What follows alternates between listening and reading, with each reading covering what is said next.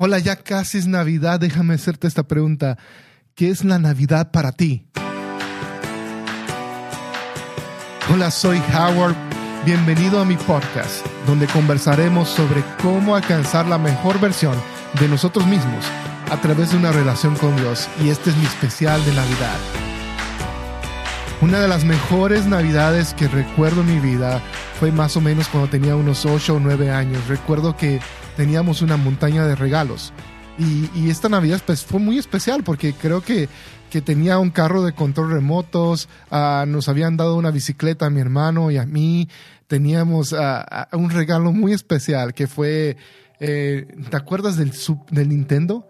El primer Nintendo, sí, recuerdo que nos dieron el, Nintendo y que, y que disfrutamos mucho jugar con Mario Bros jugamos el Duck Hunt, el de los perritos con la pistola. Y recuerdo que el mugroso perrito, cada vez que le fallábamos a los patos, se reía, se reía porque los patos se iban y salía este perrito y, se reía porque le, fallábamos a los patos. Entonces ah, pasamos horas y horas disfrutando el juego de Mario eh, y el, juego de Duck Hunt en Nintendo y fue definitivamente una de las mejores navidades que he podido tener eh, y que recuerdo de mi, de mi niñez. Eso ah, fue algo bien grandioso. Pero con el tiempo la Navidad empezó a cambiar. Dejó de ser la montaña de regalos para mí y se convirtió en un momento donde era la tercera mejor comida del año.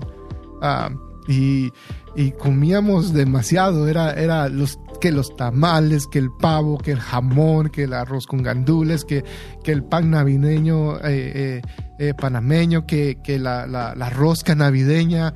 Uh, había diferentes cosas que comíamos y, y, y, wow, recuerdo que incluso con los vecinos nos juntábamos, hacíamos a, posadas o, actos especiales de Navidad, dramas y, teníamos una comida con todo lo de la calle.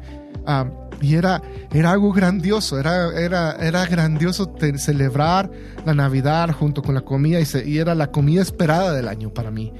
Eso ah, era algo muy tiempo. Recuerdo que mi mamá pasaba unos días antes marinando el, el pavo con vino y con diferentes cosas.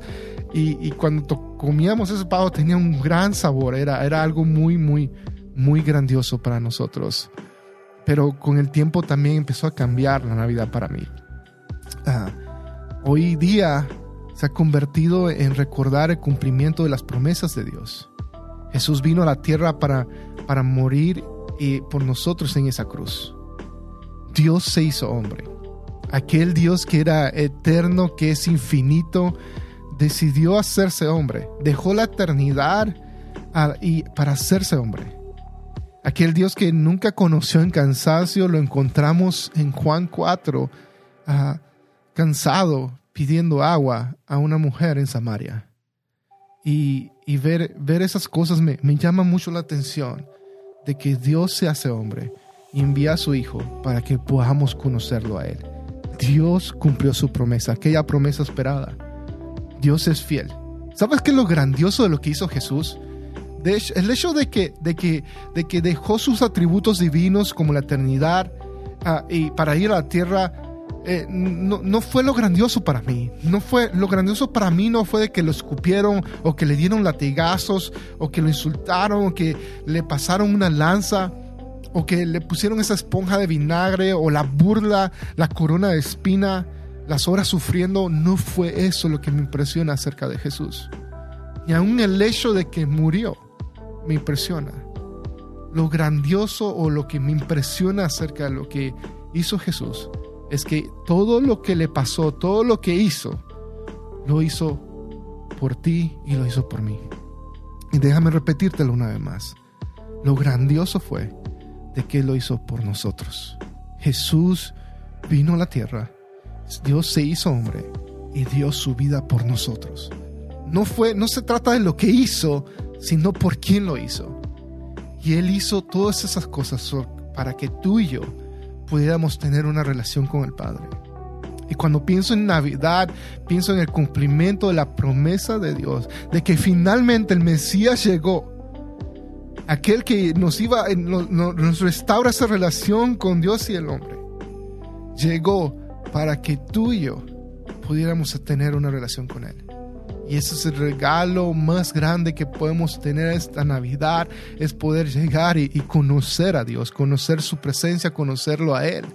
Y si tú nunca has hecho eso en tu vida, si nunca has, has, has tenido una relación con Jesús, con Dios, hoy es un gran momento que puedes hacer eso, en que puedes decir, Señor Jesús, perdóname. Y, dirás, perdóname de qué? Pues de lo malo que he hecho. Eso, a eso le llamamos pecado, aquellas cosas que son malas ah, en nuestras vidas, como mentira ah, ah, y diferentes cosas. Y, cuando le decimos, Jesús, perdóname porque sé que esas cosas malas arruinan mi relación contigo. Y empiezas a tener una relación con Él, en ese momento te conviertes en hijo de Dios.